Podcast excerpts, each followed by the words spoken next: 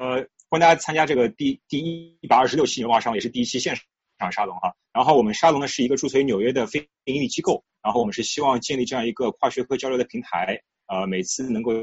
会邀请呃一些在这个领域的非常有非常有呃可以说非常有权威的主讲人来分享他们在这个领域做的所做所所做的事情，或者介绍某一个领域的一些入门的一些知识和想法。希望能够呃集合来自不同领域的朋友，大家能够在这里也获得一些思想上的交流和碰撞。呃，是希望能够在纽约建立一样这样一个线下的呃社区吧。那么今天是第一次我们在线上办这样的活动，我还是非常激动的。如果我们办得好，我们以后可以经常办哈。国内有那么多优秀的资源，对，呃，所以呃嗯，然后这次是非常有幸，大家看到了我们的沙龙的介绍，也看到了我们非常有幸邀请到了呃这个阿蔡和钟声。来，因为这次本来是阿才和钟是参加这个盖茨基金会的一个颁奖会，对，然后所以本来是希望他们能够来来上做客嘛。这次然后二位是因为临时有行程有变化，所以提前就回国了，所以非常可惜不能参加我们这个线下的活动。对，但是没关系，我觉得有这种线上的活动反而是能够让更多人参与进来，更多人看到二位分享的东西。因为我们本来是打算做一个比较小规模的，现现在我觉得反而能够让更多人接触到，所以我觉得非常。呃，我还是蛮蛮蛮蛮怎么说，塞翁失马，焉知非福，对对，呃，对。那么大家看到了二位，呃，Bottle Film 是现在是国内非常可以说是最做的，我我我至少我认为啊，是做的最好的一个呃媒体型的公益企业。然后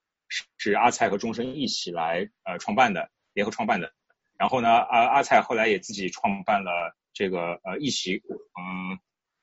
阿才自己也创办了这一起一起开工社区，对，然后是华南最早的联合办公的社区，然后所以这次二位是来向我们大家来分享，呃，这个什么是社会创新，然后社会创新的理念是什么，然后社会创新在国内的发展是什么样子的等等，所以我这个外行就不多废话了，就请二位呃就把这个话筒交给二位吧。好的，好的，呃，先跟大家打声招呼吧，然后很开心今天用这样的方式，仍然还有这么多小伙伴，因为我们我们我们本来在想，如果有十个人，我们就已经很开心了，呃，因为确实就是时间的关系啊，包括我们这一次又是距离那么的远，呃，首先感谢纽约纽约文化文化沙龙赵哥向南啊，这这段时间给我们这个活动做了很多的准备的工作，然后也特别感谢。我们的好朋友庄乔伊，呃，非常热情的进行的我们这样一个连接，让我们有机会啊跟纽约文化沙龙发生这样的关系。然后这次的主题也是我们两个人探讨说，我们能不能用，就是我们自己正在经历的这一股国内的社创新的这这股浪潮，包括共创也好，包括啊 B Corp 所代表的商商业向上这样一种趋势。啊，这多方面的内容跟大家分享，其实也并不是说去定义什么是社会创新啊，或者是去讲啊这一些很就是呃很大的东西，而是只是说分享我们正在经历什么，以及我们对我们所从事的这样一些领域自己的理解跟认识。嗯，东西你要说什么吗？好的，呃，所以其实今天嗯。我们觉得很有价值的一点，是因为呃，在两个平台上，第一个是连线了纽约的朋友们，那可能大家会更感兴趣的是说社会创新在中国，特别是中国大陆现在发展的一个状态啊。然后我们其实也有一直在关注纽纽约或者说美国的社会创新，我们可以在这个话题上做一些交流。还有就是我觉得非常有趣的一个点是在于说呃，B Corp 它是起源于美国的。然后，但是它正在席卷很多的地方。那中国大陆其实正在处在一个萌芽的阶段。那包俊成为了第五家中国大陆第五家的 Benefit Corporation 的这个认证的企业。那我们也很想跟美国的朋友交流，说，呃，这样一个先进的潮流，我们怎么样慢慢的更多的在中国发生？嗯，然后两边有更多的交流，我们可以分享更多我们在这边实践的非常本土的一些体验。好呀，那我们就来开始我们今天的一个分享哦。嗯。然后，我想先用一个小故事吧，来带出今天我们要讲的这个内容。大家看到我们的屏幕吗？中间的可能要对。有看到屏幕哈？啊，其实屏幕里面现在显示的是一个女孩，这个女生叫做 Teresa。然后她其实是我在二零，我想一下，二零幺二年在布拉格的时候认识跟采访的一个女生。呃，他当时只有大四，应该是我没有记错的话。然后他跟他的小伙伴们当时正在参加布拉呃捷克国内的一个社会企业的比赛。啊，大家都知道布拉格非常的漂亮，然后呃在欧洲可以算是一个。一个小小甜点这样子的一座一座城市吧，有非常丰富的旅游资源，啊，也有保保留非常非常那个完整的中世纪的建筑，呃，但是呢，这个城市这么美丽的城市，依然非常会有很多的，就是 homeless，就是流浪汉。当时这个女孩跟她的团队，他们想要用这么丰富的旅游资源。然后跟流浪汉这个问题做一个结合，去解决这个问题，让让这一群无家可归也好，或者说失业的人群啊，这种呃这一群弱势群体，因为这个城市的旅游丰富旅游资源而找到另外一条出路，所以他们共同创办了一个啊社会企业，这个社会企业叫做啊 Praglic，啊。如果大家通过这一句他的 slogan，或者说他的这句描述 experience Prague through the eyes of homeless people，可能大概会猜得出他想做什么。他用了很聪明的方式，他用他把我们的这些布拉格街头的这些流浪汉培养成、培训成一个个独一无二的城市的导游。为什么他们会找到这样一个切入点呢？首先，布拉格我刚刚讲过，它是一个旅游城市。啊，当然它的旅游线路也是可能是千篇一律，可能就是老城广场啊、查尔大桥、查尔斯大桥啊等等的这些，还有查理大桥等等这这些很很著名的景点。但是他们发现每一个 homeless 每一个流浪汉，他们有他们非常就是眼里很独特的一个布拉格这个城市，因为他们就流落在街头，他们在探索这个城市的啊很多不为人知的这样一些角落。在他们眼里啊，有一千一万个不一样的布拉格，所以他们觉得这样子的这这一群人对布拉格这座城市的理解，可以变成很好的一个一个旅游路线、旅游产品。同时，也是因为有这样子的一个产品化的一个思路，让这群人通过这样子的一种方式去获得收入，去跟啊普通人打交道，去建重新建立自信，让别人尊重他们。以这样子的方式去变成一个全新的，可能拉开一个新的人生篇章。所以在就 t e r s a 他们团队的培训下，就是有很多的流浪汉制定路线，制定属于他们自己的路线，然后呃 t e r s a 团队要做更多的是去帮他们填充一些一些知识类的东西，让他们。让他们对一些呃他们路线所所涉及的一些景点也好，或者是一些其他的一些关键的 spot，有一些历史资料的一些帮他们做一些收收集跟整理，然后让他们变成一个更专业的的导游。所以这个产品或者这个项目一推出呢，它不仅吸引了国外的游客，连当当地本土的布拉格的本地人都会去参加这样的 tour，因为他们觉得即使他他们在这个城市住了好几十年，但是参加这样一个由 homeless 所带领的 tour，还是让他们发现不一样的布拉格。那这个是我们眼中，或至少是我眼中一个很棒的，通过呃优势视角啊去整合不一样的社会资源，然后去建立一个商业上或者是可持续上这个可持续层面的这么一个闭环，然后去帮助某一个弱势群体去解决某个社会问题。的这么一个呃，我们的 social innovation 的 project，无论它是商业的也好，还是还是 non-profit 也好，但是它有一定的呃可持续的 model 啊，这个是我们眼中一个很棒的案案例。当时他们这个呃，还记得我刚刚说的，我认识他的时候，他是在参加比赛，然后很快他就获得一个大奖，然后现在这个整个企业还在很好的运转，在布拉格大家可以搜索一下，也之后要去布拉格，不妨也可以去报名参加他们一个 tour 去体验一下。啊，这个是一个一个小的案例，然后就回到说，啊，我是怎么去接触到 social innovation 啊，社会创新的，啊，这要回到好几年前，这张照片是我在二零幺二啊，想一下哈，幺幺零吧，幺零年，在我当时在腾讯上班，作为一个一个一个设计师，那那段时间我就呃很认真很正常的 上班。啊，但是因为我啊当时大学念的是社会工作社工 social work，所以其实接触的挺多的。啊，就是群体及去不同的机构有实习过。那设计啊、互联网啊、创新啊是我的爱好，所以我就自学，后来就加入互联网公司，并没有做一个一个全职的这么一个啊社工啊，但是总觉得有一些东西没有被满足，所以。当有一次我在这种加班状态下的时候，看到的一个香港的一个活动叫做 Make a Difference，创不同，是香港一个很著名的，应该说在亚洲都很有影响力的一个社会创新大会啊，每一年都有上千名亚洲的青年来到香港，汇聚在一起去探讨啊各种各样子的针对不同问题的解决方案，然后大家在一起做链接。啊，当时我看到这个活动之后，我第一次看到了社会创新这个词、社会企业这样的字眼，然后我当下就报名，然后那个周末我就从深圳过去香港参加了那个活动。这活动为我打开了一扇大门，让我看到了我一直就是比较可能内心从内心比较想要去从事的有关社会社会化的一些工作，以及跟我热爱的关于。创新也好，创意也好，设计也好，互联网也好，科技也好，这些东西能够有一个比较好的一个结合。所以当时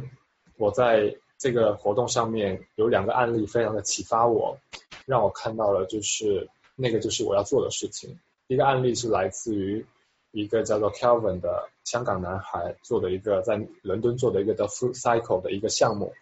他通过连接。就是志愿者以及社区的闲置的厨房，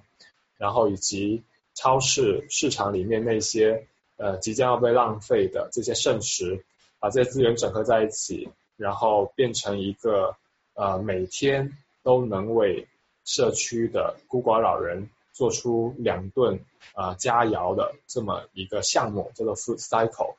它通过一个非盈利的方式，但是又同时有各种资源的。一个整合，变成一个比较可持续的这么一个一一个项目，现在应该有大概，我想一下，应该会已经有八九年历史了。现在在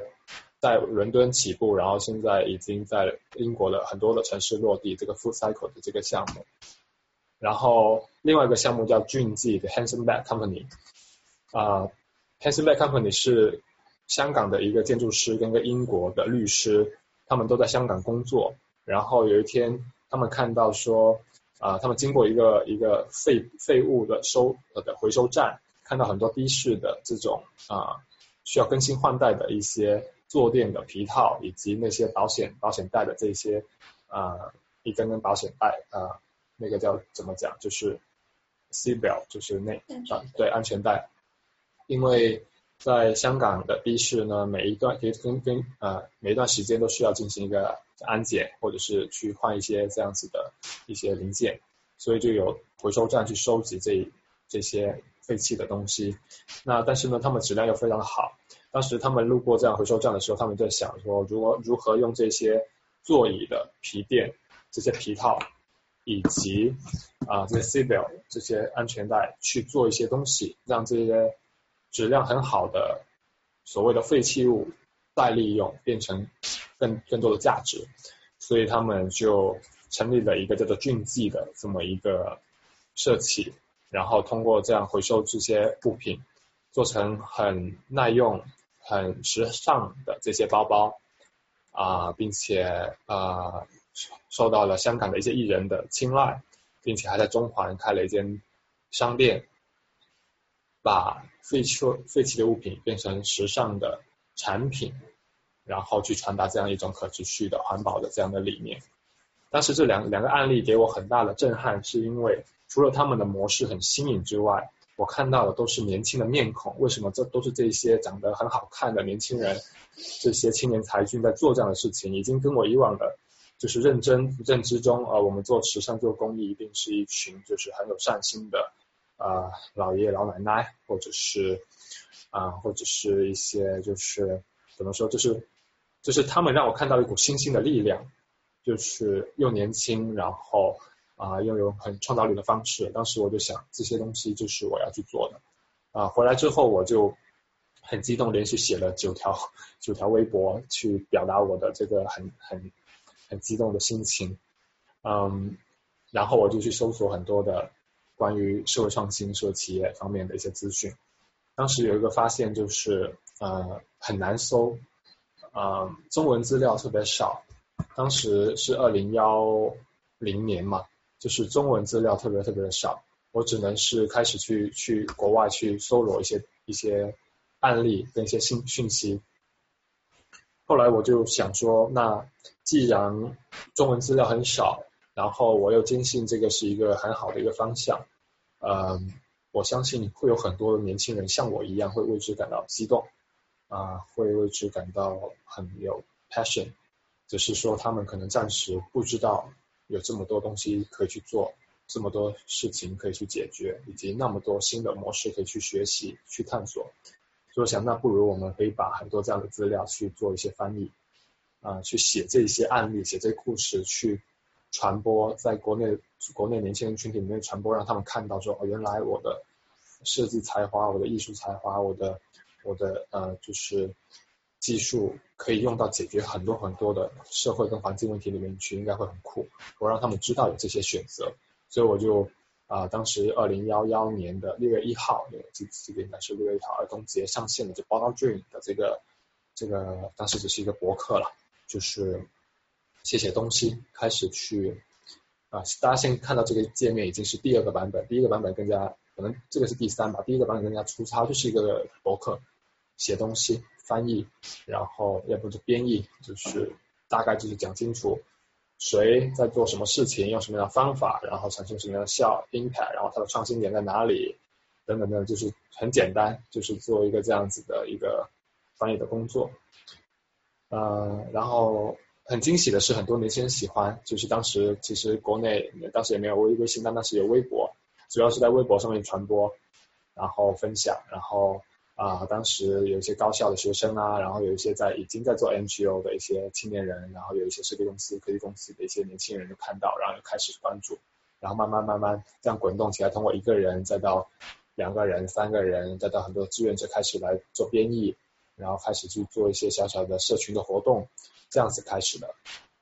然后我觉得这件事情好像很酷，然后也某种程度上验证了我对这个趋势的一些判断之后，我在。我们公司内部做了一个关于 social design 的一个分享，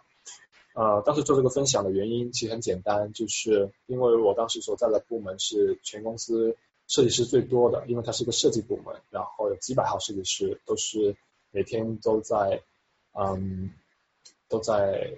改善着上亿人在使用的产品体验的这么一群人，然后我在想说，我能不能就是呃，在这样的一群人群体里面去分享一下关于。社会设计、社会创新的东西呢？因为他们的能力应该很好的可以去去推动这个这个领域的发展。所以我当时分享内容其实无非就是去，因为当时已经积累了一定的案例，因为我一直在写文章，然后我就把里面抽出里面比较有设计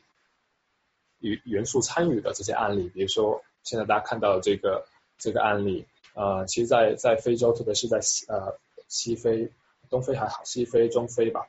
啊，有很还是有很多的，就是用水水水水资源比较比较匮乏的一个一个地区，那每天可能要走一一些一些 rural area，有些每天要走可能好几小时去提水，去去取水，那一般去取水基本上都是妇女跟小孩，啊，是一个非常繁重的一个劳动力，那其实设计师。介入了之后呢，他们开发了这么一个设计了一个叫做 Q Drum 的这个产品，他把它把这个水桶变成一个轮子，它一一方面来就在在还没有办法马上解决水资源匮乏的这个问题之前，我们可以解决水运输的问题啊，所以他们就先去解决了这个问题，让这个运水变成一个更加一来是更加轻松，二来小孩子会更加当做是一个游戏一样更加好玩啊，然后让这个过程中变得更加没有没有太多的压力。去某种程度上去解决水水资源啊，这个水运输的这个问题。那这边会有一张一张那个 inf 呃呃 infographic 去去讲这个这个项目带来的一些一些影响，以及是一些 outcome outcome 的东西。这里就不不详细去去讲。我大概是讲一些这样子的案例，让大家看，就说哦，原来设计师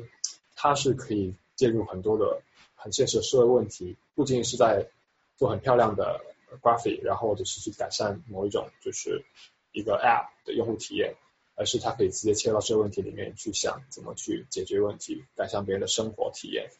啊，所以当时给给我们同事们带来很多的这样子的启发跟跟那个震撼，然后我也被邀请到其他小组去做分享，而这个这个效果让我看到了。更加坚定了我的选择，我觉得我我应该要去做这样的事情啊。后来我就马上给自己定了一个 plan，当时还还还这里写了一个 Kenny's plan，呃，这个 plan 是什么呢？就是我想我想要不我要出去一趟，就是去去面对面的跟这些 change maker，我们当时还没有这个名字，就是跟跟这些年轻人去去对话、去了解、去采访、去用。一个摄像机，然后去记录他们的故事。我想问他们，他们在做什么？他们为什么要做这这样一件事情？他们又是用什么样的问、什么样的方式在解决这样子的问题的？啊，他们是怎么去找到这样子的解决方案的？就是我想用影像的方式去记录这些故事，然后做做一一部纪录片。然后，然后可能更好的去做一些传播，所以我我给自己制定了一个环球的路线，大概从从香港出发，先去欧洲，再去非洲，然后再去东南亚，去北美，然后去澳洲之类的。啊，当然了，中间因为出现了某种某些意外，比如说在非洲所有东西都被偷了什么之类，中间要回国什么，就是很多插曲。但 anyway，花了一年多时间，总算把它完成。啊，然后。啊，一路上受到很多人的帮助，啊，这现在应该就没有时间展开说的。Anyway，我就采访了大概可能超过一百个我刚刚所举的那那些呃案例的这些这些这些年轻人们、创创变者们，然后啊把他们做成一部片子，这部他们这是他们的这些脸孔。那我们后来把这群人取了一个名字叫做创变者，其实就从英文 change maker。啊，翻译过来，他们是用创造力改变社会，呃呃呃解决社会问题，给社会带来美好改变的这些年轻人。然后这部片子我们拍回来之后，我们做了一个很有趣的尝试，就是说，我们既然是一部记录社会创新的片子，那我们的传播，我们的这些放映，能不能也比较用比较呃社会化的方式来进行？因为当时这部片子我是通过了。啊，钱哪来的呢？就是首先是腾讯基金会，我当时的公司啊，腾讯基金会给了我一些呃 funding，然后同时我在第二阶段的时候啊，又在众筹啊，在追梦网上面做了一个众筹，所以基本上它是一个很公益的一个项目啊，并没有商业的成分在里面，所以我们也并没有太多的钱去做宣发啊，同时它也没有商业目的，也意味着说它不需要卖票。啊，那既然是这样一部片子，那如果让更多人看到，我们就想到我们做一个 crowdsourcing 的一个 screening，应该还蛮酷的。然后我们当时就提出说，啊，如果你有一个空间，哪怕是一个你家客厅，或者是教室，或者是嗯一个你可能真的有一个剧场吧，就是都可以来申请我们这部片子免费的放映权。然后我们把所有的资料帮你做好，包括宣传的海报，包括你要。做放映会之前的 PPT 啊，包括你的微信的推文啊，包括各种 banner 各种设，而且全都是原文件，你可以去增加自己的 logo，增加自己的时间地点啊，活动的时间地点，以及改你这各种想改的啊，只要保留关键信息就可以了。然后你就可以去组织在当地，在你的家里面，在你的学校里面，在你的公司里面去举举办这样一次创面者的放映会啊，大概是这么一个开源的项目。然后我们在短短的三个月内，有全球一百多个城市、五十多个城市、五百多个空间、一百五十多个高校申请了这部片子的放映。那这样的一股一股力量，让我们就是其实特特别惊喜，然后也给给我们很多的信心。然后在这个过程中，我们并没有花任何的，就是就资金上的投入，但是用这样子的方式，一个一个点子，一一种行动方式，一种很很社创的一种一种思维方式去去传播这部片子，然后让我们还蛮。蛮开心的，呃，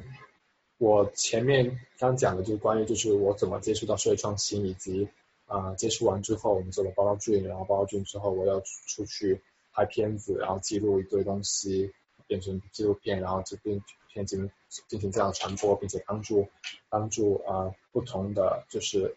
呃城城市去建立它当地的社社创社的社会创新的小社群，因为很多城市的年轻人是因为在播放了我们这部片子，因为他在线下看了这部片子，然后才知道哦，原来我的城市也有一群这样子的人，然后他们彼此之间成了好朋友，然后形成一个社会创新的小社群。这个大概就是我前前半段的经历，然后下面的时间交给我们的就是钟声来分享一下他他在前半段是经历了什么。好，哦，呃，我我可以简单和大家说一下我的故事，因为阿彩说他如何接触甚至创新，我相信大家每一个人都有自己接触呃社会创新这个词的一个缘分，嗯，因为我是一个记者。那其实，在认识阿泰的时候，我已经在杂志社做记者了，所以呃，我跟包包俊的缘分是我给他做了一个杂志的封面专题，叫做《改变世界的五十个小公司》。那那个时候其实就种下了一个种子，是我更关注嗯如何用商业的方式来解决社会问题，以商业作为一个手段来切入一个呃一个问题，或者说不是一个问题，而是一个让更多看似与你无关的人。他的生活变得更好的这么一个机会。那做完那次之后，阿蔡刚才也有讲到他在环游世界旅行。那我也有再给他做一个专题，叫全球游牧组，就是带着一个非常明确的目标去进行呃环游世界这样一个很棒的举动，又做了一个专题。那通过这两个专题，我其实对于呃所谓的社会创新这个词有了自己的一个嗯两点理解吧。第一点理解就是说。嗯，嗯。你要点什么屏幕？第一点理解就是说，嗯，我觉得社会创新这个词，如果翻译成普通人都能理解的大白话，就是做好事儿。那但是为什么用创新呢？就是说他在用不一样的方式做好事儿。那嗯，在我接触到的这个社会创新里，最打动我的其实是故事和故事里的主角。因为他们会让我觉得非常的亲切，就比如说，嗯，大家我们可以放下那个哪个？我的那个文档，就是就比如说，嗯，我接触到了一个叫魏老爸的人，那魏老爸他其实是一个，嗯，在杭州的一个四十岁的大叔，那这个大叔他是一个，他的原来的职业是一个有毒物品的质检员。那这个质检员他有一天他就开始去就心血来潮开始去检测他女儿的包书皮，然后他女儿的包书皮里就发现就是非常多有毒的物品，严重的超标，他就觉得非常的震惊。那他去找学校是没有用的，教育部门也不管，所以呢他就他就去检测了一系列跟他女儿的生活物品相关的，比如说他学校的这个塑塑胶。跑道的操场，如果大家去过，夏天那个味道是非常大的，很熏人。可是小孩子就是每天在这样的地方跑步，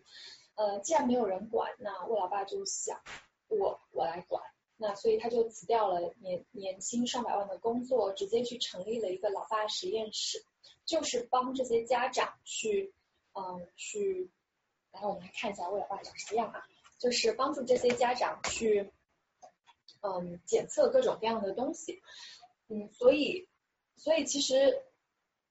他从这件事情里面得到了非常大的一个满足感。嗯，那现在他的公司也是这些家长众筹进行投资了几百万，然后他自己开了一个老爸良心店，其实也就是帮助这些人呃家长去筛选那些真正靠谱的孩子可以用的东西。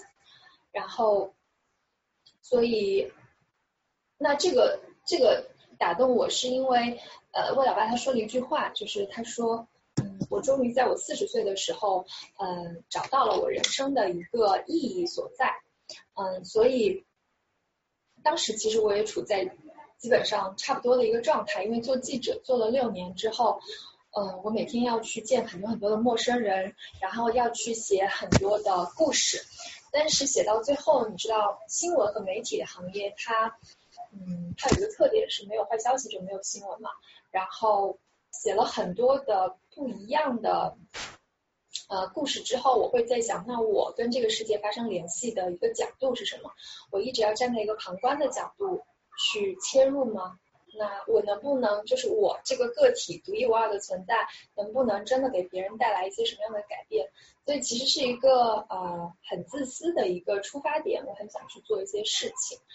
嗯，那所以然后不好意思啊，两个两个 直播平台在这里切换，嗯，是为了更多朋友可以得到分享。然后我我当时就是觉得社会创新这个词真正吸引我的是它离人非常的近，呃。以前虽然我做记者，但是我觉得我离人非常的远，我一直在旁观，我一直没有真正的走入对方的生活。但是如果去做包套卷这样一件事情，我同样还是在发挥我的专业的技能，就是去发现故事、传递故事以及挖掘这个故事里的价值。但是这些故事和我以前写的。故事不一样的是，它带来的是，或者说它的出发点和最终的目的是带来一种观念和行动上的转变。就是因为我们所有报道的年轻人，像魏老爸，像阿蔡刚才说的布拉格的这个流浪汉的公司，香港的俊记等等，其实他都是在嗯做一件有益自己，同时有益他人的事情，是做一件自利利他的事情。那在我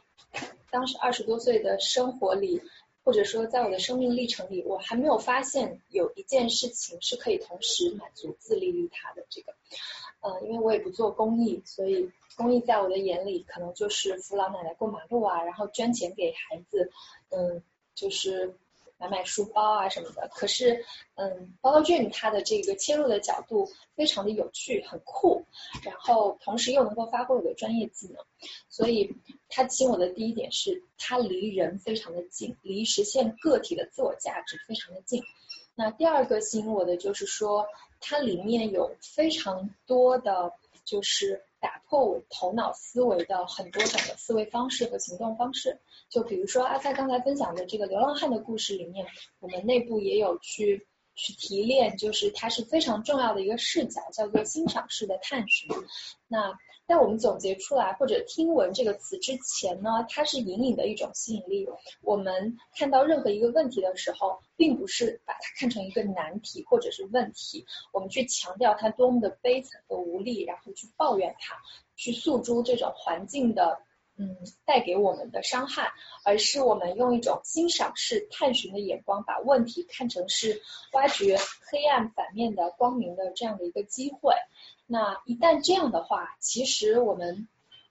看到很多社会望是呃社会创新里解决问题的方式，之所以创新，是因为它是带着一种乐观在背后的。那我觉得这样的乐观其实是人类的希望所在。嗯。所有的问题其实都不是世界带给我们的，所有的问题是每一个个体和人的团体共同制造的。我们在解决的问题，无非也是在为我们自己寻找一条出路。但是解决问，在在做到最后，解决问题其实已经不是最关键的了，而是每一个个体在所谓的解决这个问题的过程里，你自己经历了什么，你。你发现了自己的什么，以及你得到了什么样的维度的提升，这些可能是我觉得社会创新之于每一个年轻人，嗯，关注他的年轻人，投身其中的年轻人，支持他的年轻人，可能都会得到了非常好的一个价值。就是说，我们终于会认识到，说你给予世界的，真正就是你获得的。所以，嗯，这个社会创新，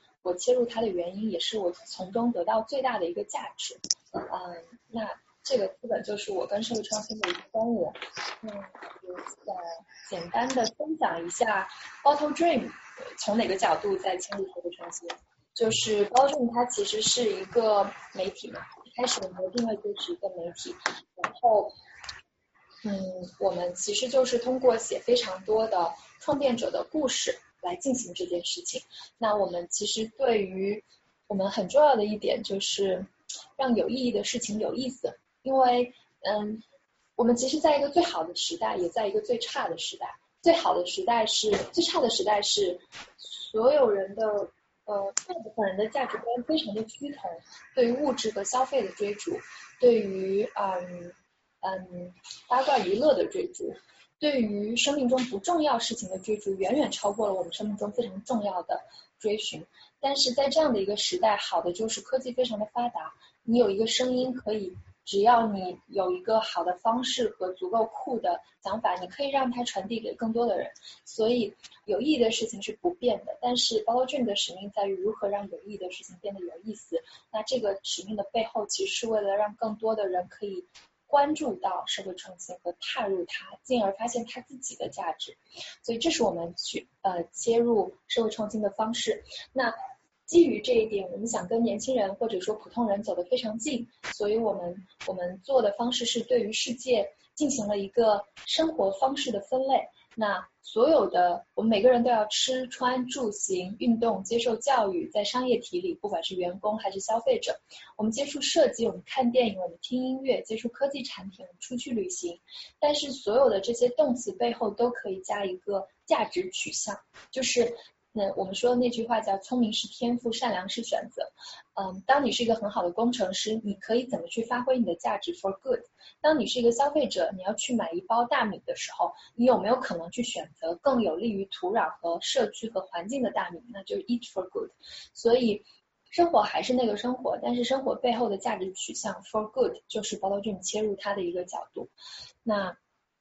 所以其实呃，我们我们其实会。接下来可能这个话题会比较比较长哈，就这个就是包道俊的一个简单的介绍。那我们自己作为一个本来就是一个企业，我们期待用自己企业的一个身份去探讨企业的商业向善的可能性。同时，大家会看到这里有一个 business for good。也就是，我们其实报道非常多的商业的好公司，那呃也会去探讨这个世界上的已经在趋于向善的这些商业企业在做哪些的探索和创新。那我想这个是今天分享的最后一块的比较重要的内容。嗯哼。OK。好呀，反正我们今天的分享就是交叉着来。那刚刚钟声也就分享了。啊，他是怎么接触社会创新，以及简单介绍 b o r o 是从什么角度来切入社会创新的。那啊，我们一会儿还会再详细的去介绍说，啊，我们是怎么去理解 B Corp，以及我们为什么要在啊，在呃，我们就是自己成为个 B Corp 之后，我们要去推动这样一个叫做 Business for Good，呃，商业向善的这么一个。一个 movement 吧，啊，我我们一会儿会详细的去去讲到这一块，然后我现在把屏幕再分享啊，再分享回我刚刚的那一份东西啊，去讲，咦，在哪里？稍等一下哟，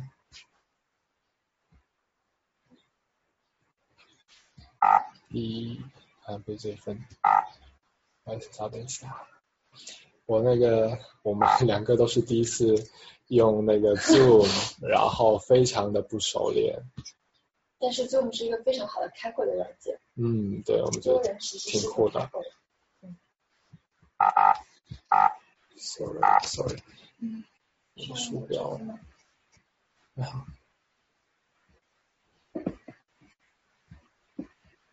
好。酷。OK，get it。OK，那个。我我刚我刚讲到了，就是我们不播完播完纪录片啊什么之类的，就是我刚刚不是就是讲我去拍片子，然后回来，当时当时我我我当时在出去拍这部片子的时候，其实有两个是两个吧，应该是两个目的吧。我刚只讲了一个目的，就是我要去拍这些 change maker 的故事，然后变成片子，然后希望能够启发更多中国年轻人去 be a social change。但是其实有内心一个更加深层次的一个动机，在于说我要去找一个答案，就是我要那我要做什么？就是我我在这个领域里面我能做什么呢？啊，我要做一个传播者，传播故事吗？还是我作为链链接者，我可以帮人与人连在一起，或人人与钱、人与事、人与各种各样链接？我要作为链接者吗？还是说我要去做一个平台？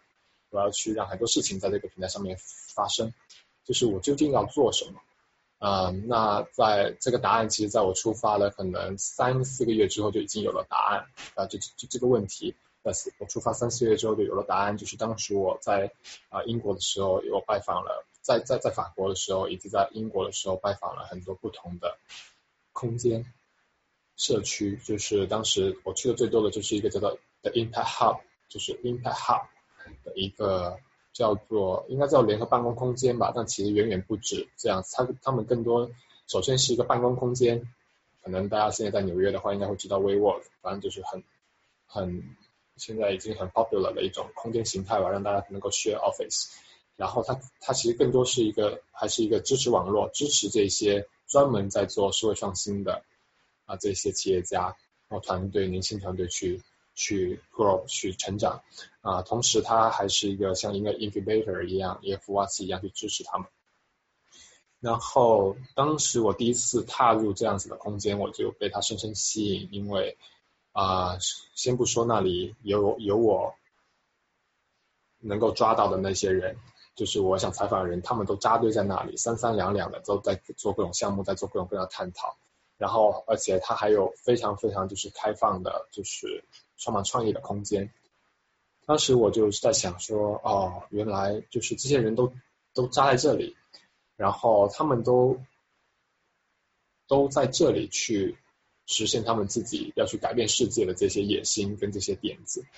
然后回。马上我就有有有个疑问，就是为什么他们都在这里呢？他们这里是给他们一个什么样子的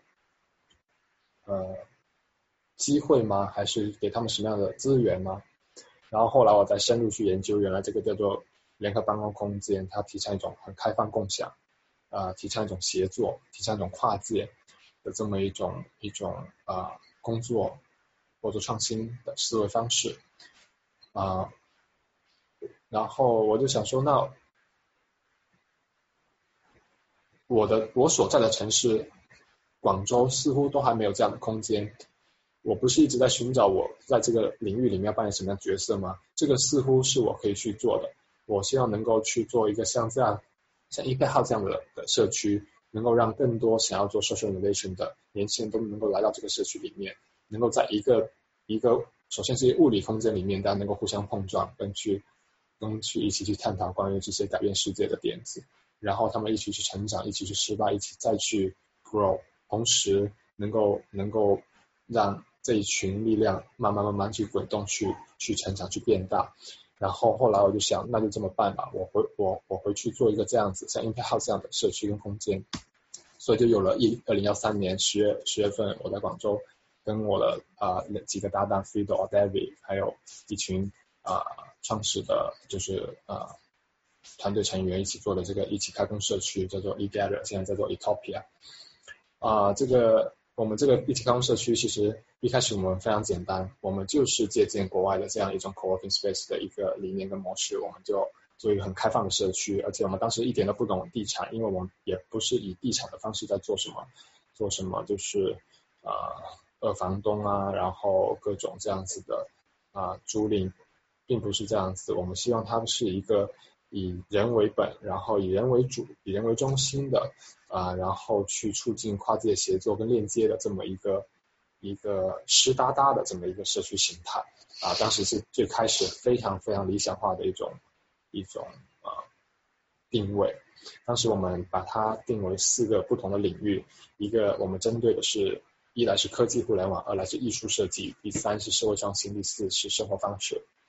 啊，我是因为社会创新，因为这个 tool 才认识这样的空间形态，然后要做这样的空间跟社区的。但是，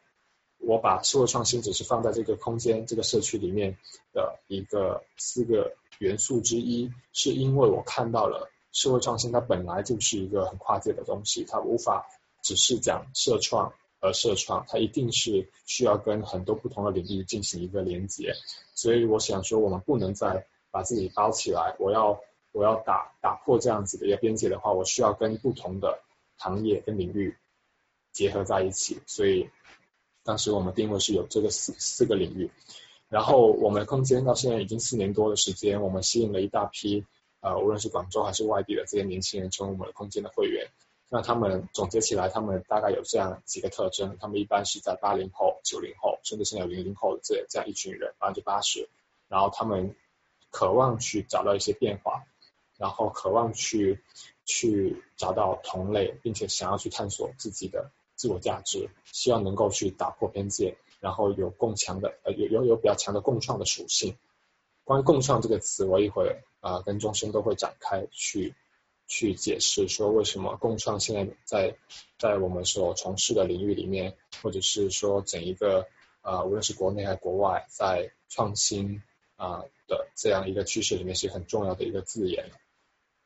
然后今天很遗憾，因为没有在广州，所以不能带大家转一转我们空间社区。那在这里有一些图片可以让大家大概看一下，就是这样子，就是我们是一个四个啊四四层楼的一个一个旧仓库去改造成了一个一个两千多方的一个空间，然后有流动的区域，也有也有这样啊很 private 的一些一些啊 working space，嗯。然后我们在过去几年的时间呢，我们做了更多的，反而不是说我们我们去思考怎么把工位卖得更贵一些，或者说把我们的空间去隔得能够租出更多的工位，我们我们完全没有这这样子去思考，因为首先我们不是地产思路去运营，其次我们也并没有这个地产的所谓的这个 sense 啊，我我们要做的是我们如何能够让这一个啊让这一个空间社区。能够变成说支真正能够支持大家在这边创新，以及去将，哎，sorry，我刚刚的那个屏幕还没有突然不见了，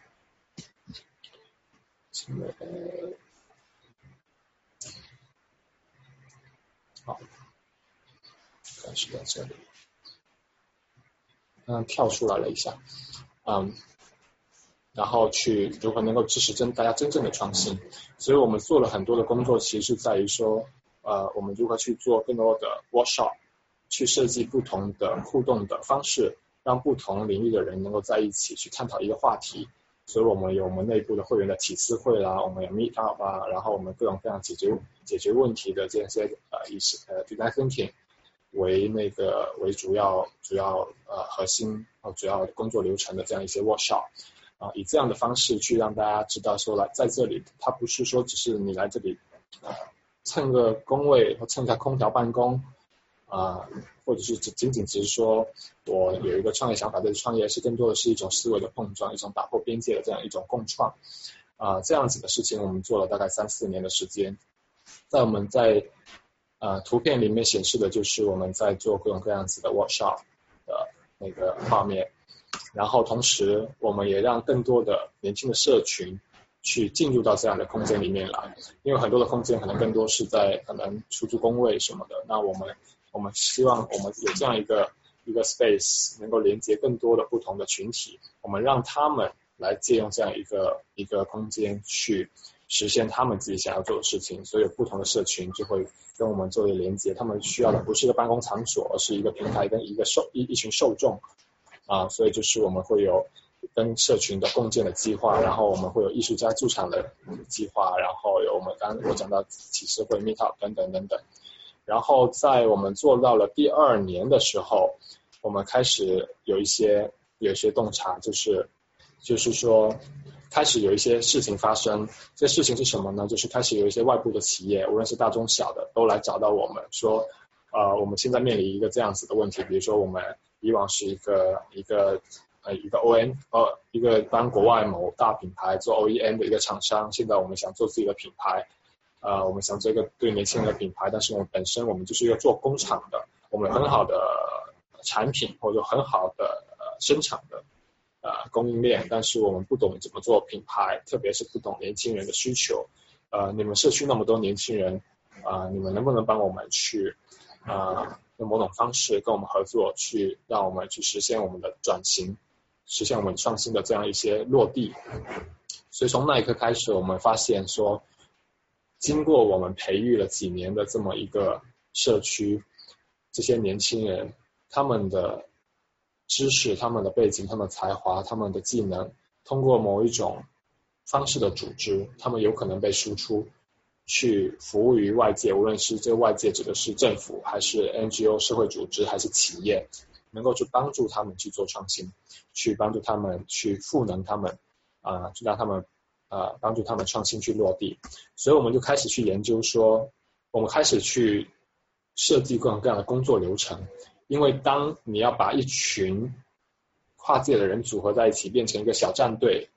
组队去打怪，去解决某个问题的时候，中间其实听起来模式很完美跟很简单，但它实操起来，它会有很多的细节。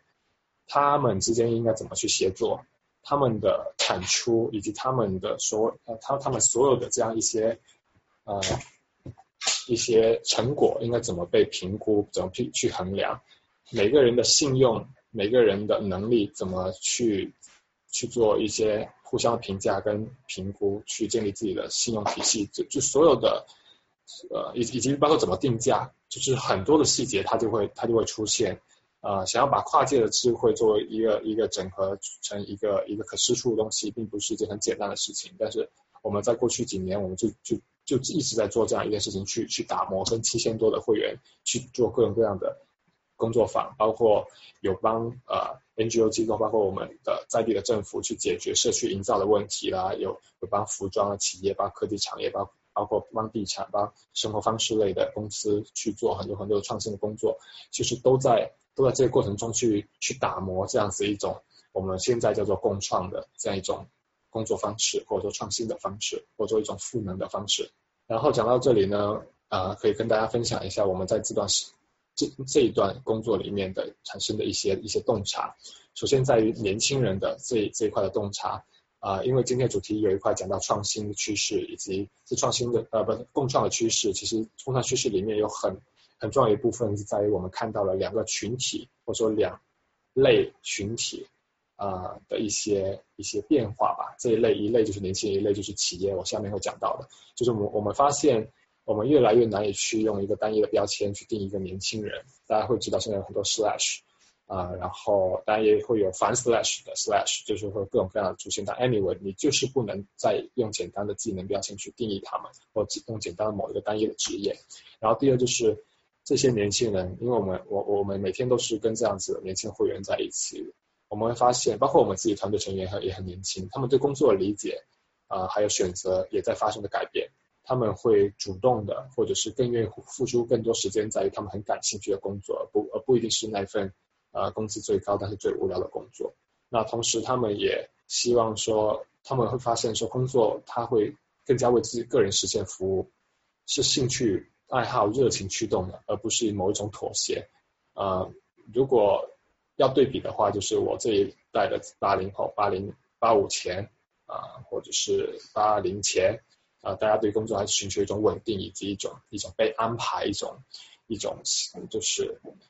呃很保守的一种选择，不敢太大胆的去说我要做什么，然后我就去做，我就就是以一种比较保守的态度。那现在年轻人他们对工作理解不太一样。另外一个很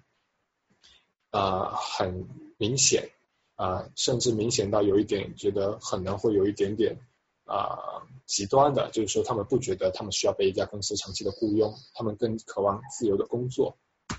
然后我们所在的领域让我们看到了，就是创业啊、自由职业者啊，然后这一些想要成为更加自由的个体，他们其实这个群体越来越多，他们。不觉得他们需要依赖一个雇佣关系，他们希望从某个很稳定的、很很捆绑式的组织里面逃脱出来，成为一个一个自由人。这个大概是我们对年轻人所看到的一些变化、一些洞察。另外一块在于企业，因为我们在整个疫情康社区在做共创，在用用比较新的方式在帮助企业赋能它组织内部的这样一种协作的。呃，能力的提升之外，还在帮助他们做一些创新、创新的落地，而且不是说我们团队作为一个呃作为一个乙方在做，而是我们作为一个平台去整合跨界的这些年轻人去做。所以在这过程中，我们看到了其实很多企业它的一些特点啊，传统企业形态在某种某种程度上在阻碍他们的创新啊，大家。大家都知道那个 hierarchy 的这这种这种呃金金字塔结构，其实在现在很扁平，我们推崇扁平跟快速迭代的这样一种啊新兴啊呃行业新兴产业或者新兴的这种工作模式，包括包括我们一大堆的关于你需要去很敏锐的去捕捉消费者的啊这样一些一些消费动向的新新就是新消费的这样一些啊趋势来看的话，我们需要更敏锐的去。知道市场的声音，在这种这种状态下，我们的创新需要更加的扁平。所以在这个程度上，很多创新企业其实，在这一关，它并不是没有创新的人才，而在于说他们的结构在阻碍这些人才的发挥。有看到吗？就是这个是呃，我刚刚讲的 Topia 的一起开放社区的，然后这个是我们的会员们，就我刚刚讲到的，我们看到这些会员的啊特征，就是我们总结出来的一些东西。然后啊，这个是我们的一楼，我们一楼的那个 sharing space，一个 public space 公共空间。然后我们四层两千方一个老仓库改造的。嗯，yes。然后这个就是刚刚嗯。可能没有，大家没有看到这 workshop 的照片。我们做了很多的 cooperation 的 workshop，啊，把我们的很多不同的领域的会员根根据某一个具体的议题去进行一些一些啊创造。进行一些问题的解决，通过设置不同的流程，这个流程取决要解决的问题是什么，以及它的阶段是处于哪一个阶段，是一个是一个定义问题的阶段呢，还是一个 brainstorm 的阶段呢，还是某一个具体的要去 design 一个一个 marketing 或者是一个 branding 的 strategy 的一个阶段，它看它不同的阶段，它需要用什么样的 workshop 的一个 process，啊，然后这个就是嗯刚刚讲到的关于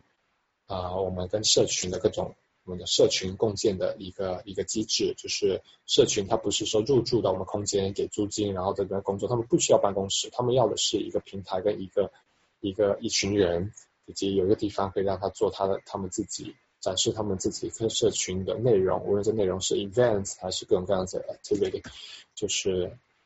呃我们是社群共建，然后这个是艺术家出场的一个计划。OK OK。然后这就刚刚讲到了，说就是嗯，开始有企业跟我们进行这样子的抛出这样子的问题，然后我们试图去找到，就是去去尝试用共创的方式去帮他们解决问题的整个过程，我们花了两三年的时间，然后做了各种各样的项目，就是去去思考说怎么样去连接这种跨界的智慧，然后变成一个产出，去解决外部啊。包括政府、企业、社会组织的这样一些问题，然后这个是就是来到了刚刚的那个洞察，关于年轻人的这好好几张，回头我都可以把 slide 分享给大家，就是大家刚刚可能错过的一些东西，但没有关系，我刚刚都讲了，那基本上四大里面都会有，然后我都会，然后我刚刚应该讲到这一页啊，企业保持小而美这一块，然后第三第三点短企业洞察就是说。呃，大家都知道很多企业要转型，因为因为因为随着科技啊，随着我们的那个消费体验，包括消费方式，包括购物方式，很多东西都会发生变化啊。很多企业它需要从原来的形态去去做一些转变，那这转变它是就需要突破它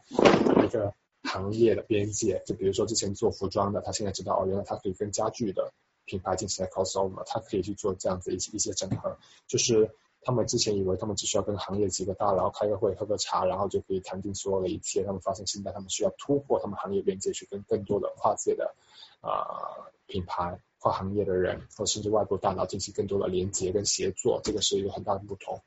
然后就来到第四点，就是大家都想创新呢，但是所有人都不笨，都知道创新它意味着风险，意味着不确定，因为没有人敢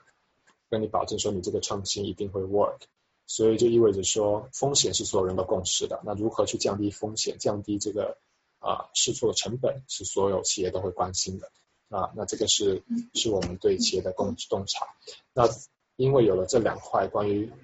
个人，就是年轻人对工作思路啊，对工作方式，新工作我们叫新工作主义的一个转变，再加上对企业对新兴的这种工作方式的需求，以及对这种年轻的创造力的需求，这些年轻人的创造力的需求，我们开开始发现说，有可能这种新的工作契约、新的工作方式啊，是在被呼唤的，在被需求的。所以，所以我们在我们在在今年年初，我们自己为自己定位说，我们希望能够做这个共创。我我指的是一起刚社区 Topia 啊，这个群这个这个团队，我们希望能够做一个共创的一个。一个先锋能够去推动这样一股共创的共创的呃就是趋势，同时将共创变成一个很实在的，它不是一个概念，它是可以落地，能够赋能给组织，同时又能够帮助组织把创新落地的这么一个很实在的一种一种方式，一种创新的方式啊。然后啊，这个是哈哈佛商业评论前阵子在上个月吧发了一篇文章，叫做。我这边被东西挡了，没有看得见，我先把这个关掉。啊，它叫做说传统雇佣关系已死，然后什么超时代 HR 必须学会能够拆解工作。那这一块的话，我简单让大家跟大家就是传达一下他想表达的观点，就是说现在啊，我们很多的工作需要交给更加专业的人才，不一定需要需要有雇雇雇佣的关系去解决，而很多工作已经超超出了雇佣的关系。同时啊，记者问他问问问这部问这本书叫做《Lead the Work》未来的工作的作者说，那你会呃，如果是这样子一种方式来雇佣的话，组织会不会变得很松散？他说他不会用松散这个词，他说他根本就不是一个组织，因为它更像是一个任务的生态系统，没有传统组织的边界，管理层和员工之间正式的关系，而这个生态系统来自不同人、不同地方的人组成来共同完成任务，而且他还进行对传统跟未来工作进行了一个一个这样子的对比。回头我再把这些比较 detail 的 slide 可以发发给大家，大家可以去有兴趣可以再看一看。所以当我们当我们看到这一切之后，我们发现说，一起当社区从它从社社创的这个切入点出发，然后让我们发现我们需要做一个社创的平台。后来发现说，原来社创的这样子一种一种一种理念也好，或者说在这种理念的指引下的这样。延伸出的一种共创的方式，它可以帮外界重新整合资源，跟重新整合这种智力、劳动力、技能，重新进行一个输出。然后我们觉得很兴奋，我们在一起开工社区的平台之上，我们我们创造了一个新的品牌，叫做 Etopia，去阐述、去构建这样一种共创的平台。然后，其实我们做的事情很简单，我们做了一个人才部落，把让每一个有技能的年轻人能够为自己去去定价，成为这个人呃人才部落里面的的一份子。然后每个人都能够去参参加到不同的那个项目里面去，去贡献他的他的技能。这个时候，他不一定要成为一个我要去做一个呃。社会企业或者做 NGO 或做一个公司才叫做一个 change maker，他他完全可以站在自己的位置上面，然后只要付出他时间精力，他就可以去参与很多很酷的项目啊。然后我们做了一个学习的平台，这个平台叫做 Campus 啊，它可以让大家去学习共创的能力，因为我们我们会发现啊，会有很多很棒的专业能力很强的年轻人，但他们未必懂得如何去协作，特别是如何。在这么一个共创的时代背景下，跟不同的来自不同领域的人，他之前都不认识，都不是他的同事，也不是他的老师或者同学，而是跟一群不认识的人一起协，在一个短期的时间内去协作。那他需要掌握很多共创的技能。那我们也看到了这样一个需求，我们做了一个一个线上的一套课程。这个课程包括六个能力：问题解决力、强预构建力、沟通力、创造力、组织力、感知洞察力，让我们。是让是站在我们角度，我们觉得是一个共共作为一个共创者，他需要具备的几门能力，就让我们这些会员能够去免费的去学习这样子，提升这样的共创的技能。然后我们还做了一个入口，让有创业需求的的那个企业能够在这个平台上面去找到找到这个入口，能够发布他的需求，然后通过。通过我们去链接了不同的人，去帮他解决这个问题。然后这一切，它其实是需要一个一个工具去进行一个一个组织啊，不然它都是散的。即使我们有个物理空间，但是物理空间只是满足一部分的功能，就是让这些项目能够在物理空间里面去做一些这个推进。但是很多的协作是跨领域、跨时差、跨空间的，那它是需要一个平台去进行一个一个协作。而且我们在做很多项目，它并不是一个一个说我知道该怎么做，然后我去分工，而是说本来就是很创新的项目，大家都不知道怎么做，大家有的都是一些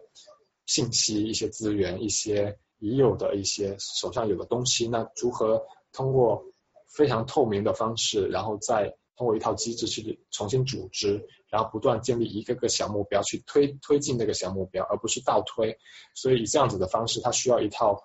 思路完全不一样的，呃，不是基于 ERP，也不是基于呃各种各样就是 Scrum 的那种流程，而是基于我们自己我们自己捣鼓出来一股叫 CPR 的一一套一套创新理论，基于那套东西之上的一套一套协作工具，去推进这这个共创项目的的发生。Anyway，就是刚刚讲了一大堆，呃。不知道会不会讲的太快，但是我想表达就是说，我们就是从从这个社创开始做了一个这样的社区，然后希望让更多人在这里实现他自己的价值，然后在这过程中，在中国经历了非常重要的三年国家在推动双创、创新创业的这股大浪潮里面，我们看到了我们的我我我们自己扮演的角色，我们好像踩中了某个点，就是我们能够帮助一帮年轻人，它的价值能够在一个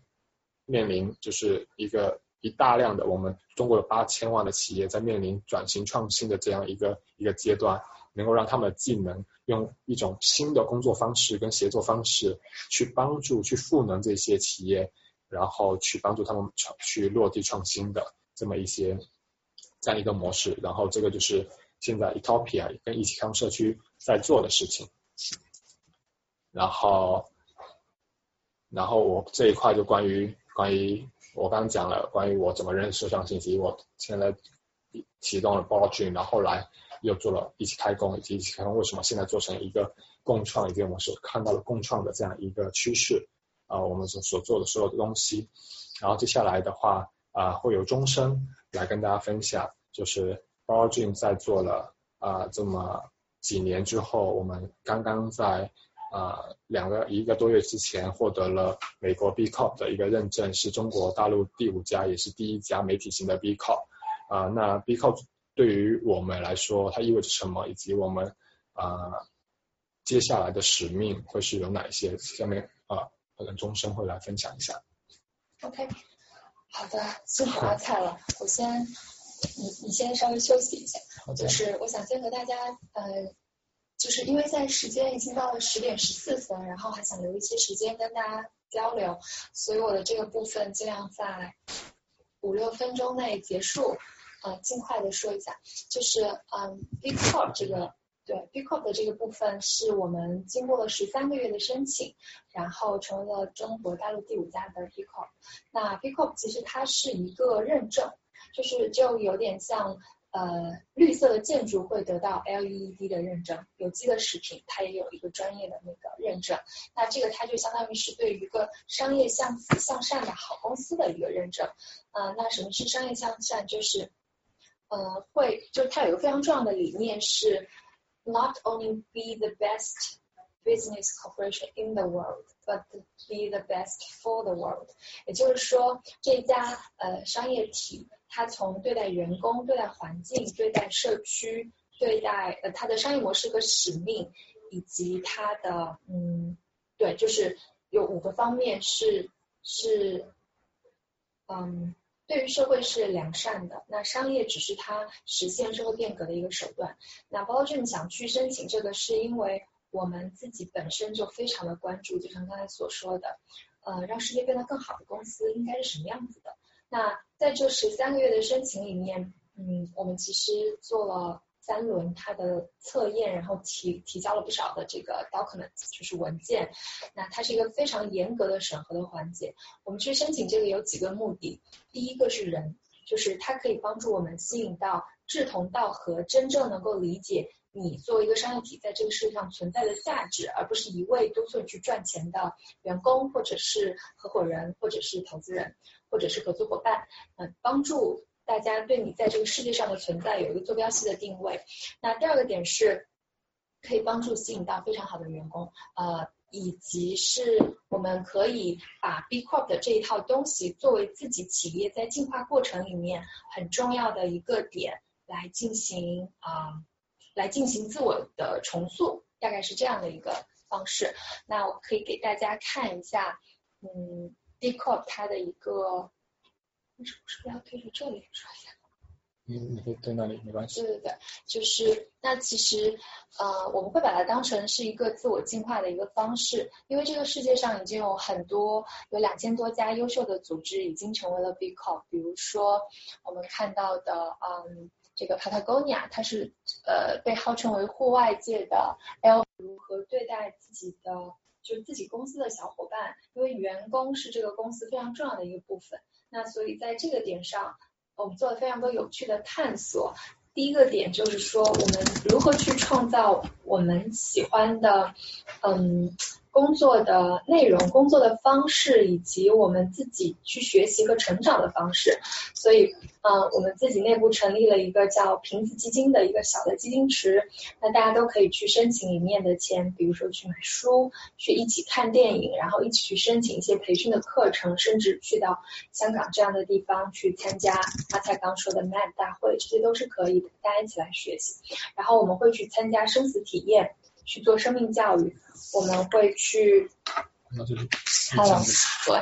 呃，对，我们我们会去一起去做戏剧戏剧的呃身体的训练，就等等的方式。简单来说，我们很希望创造一个让自己很享受的工作，就是可不可以是嗯，不是一味的人在为工作和事情服务，而是我们为自己这样一群。嗯，这样一群人来定制自己的工作内容和方式。当然，创业公司还是会非常的忙，大家也很拼。嗯，但是我们不希望大家心里有那种在一份工作里看不见人的这样的一个状态。我们希望让每一个人的价值和每个人的存在感都得到体现。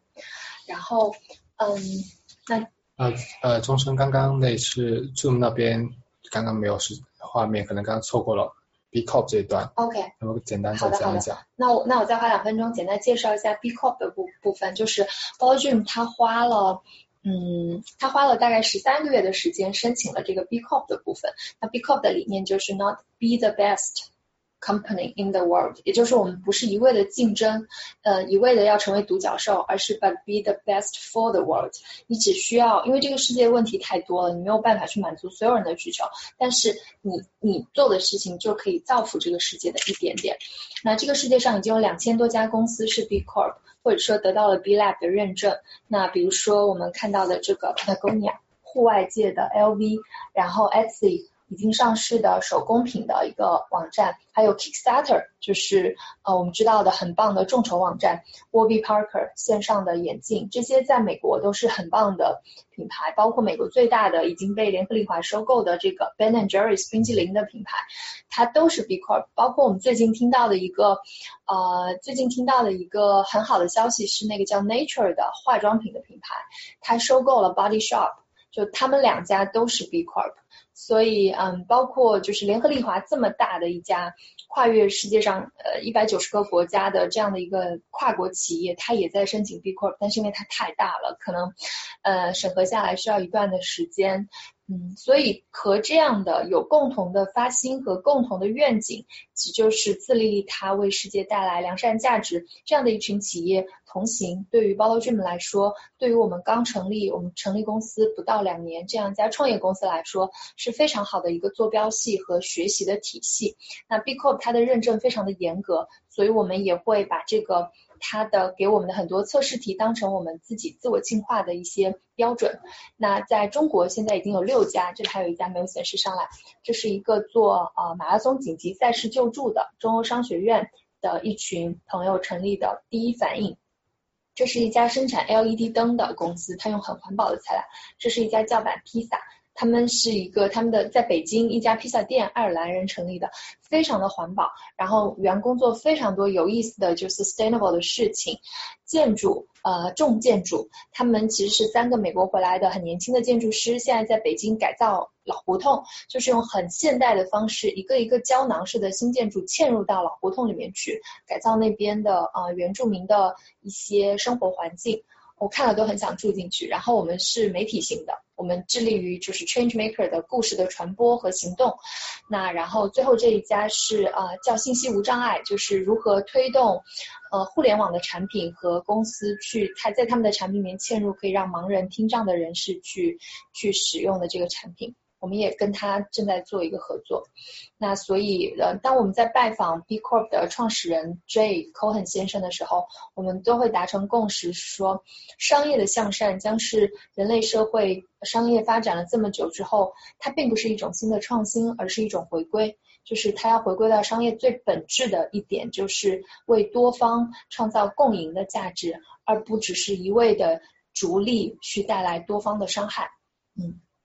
那所以我们就是想 be in the change，we want to see in the world。所以啊，所以所以我们现在就是会做很多员工的一些更新，然后我们会呃，怎么说？就是我们也会在自己的实践里面去看到各个利益相关方。其实用一张图大概就可以就可以感受到，就是说，呃，怎么播放的？对，就就就是我们在做这个。我们希望每年都能够提出一个具有足够大受众面的这个社会问题，然后我们提出这个问题，然后作为一个收集者来收集全世界创新的解决方案，以及跟这个问题相关的可以去推动解决它的人，从个体到企业，然后到像联合国机构，到像媒体等等的这样的公司，大家合力来解决一个问题，也就是其实大家呃有的朋友也许听过一个词叫 collective impact。就是规模化的解决方案。那比如说我们的实践就是每年一次的 Change Maker Party，就叫平行宇宙，在上海会举行。我们已经举行了两年。第二年我们提出的问题叫做，呃，我们达到了一点八亿的媒体传播量，有二十一个我们叫共创方。那我们提出的问题叫做不浪费，好好爱，就是从食物的浪费到。资源的浪费，到嗯呃人跟人关系与爱的浪费。那我们提出这个问题，然后征集各种解决方案，这些是大家看到我们从全球请来的各种基于不浪费这个议题很创新的创变者。然后关于食物浪费，今年呃我们觉得最有趣的是，我们办了一个五百二十人一起吃剩食的派对。吃剩食，剩食就是那些本来原本可以吃，但是因为它比如说长得丑，然后嗯。大家不愿意去买的一一这样的一堆食物，但它完全可以去吃。所以，我们针对于不浪费，我们跟呃联合国粮食与农业组织一起来举办这场活动。那所以，除了有创变者的演讲，嗯，